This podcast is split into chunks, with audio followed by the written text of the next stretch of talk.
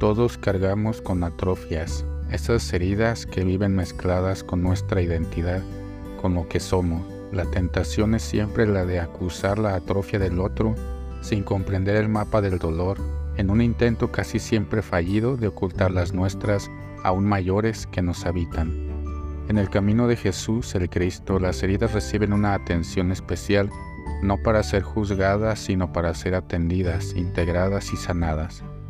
Al hombre de la mano seca, en el Evangelio de hoy, a pesar de las miradas adversas y acusadoras, Jesús le dice, levántate y quédate aquí en el medio.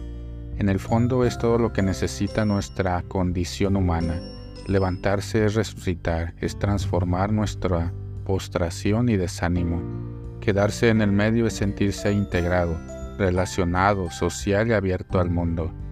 En el momento en que ayudamos a alguien a levantarse y llegar al medio, estamos rescatando todo el poder humano que no se restringe a los fracasos que la persona haya podido experimentar. El Evangelio de hoy es una gran invitación a abrazar nuestra atrofía, nuestra mano seca y transformarla en un lugar de luminosidad. La gran doctora de la Iglesia, Hildegarda de Bingen, escribió sobre la grandeza de la capacidad de convertir las heridas en perlas.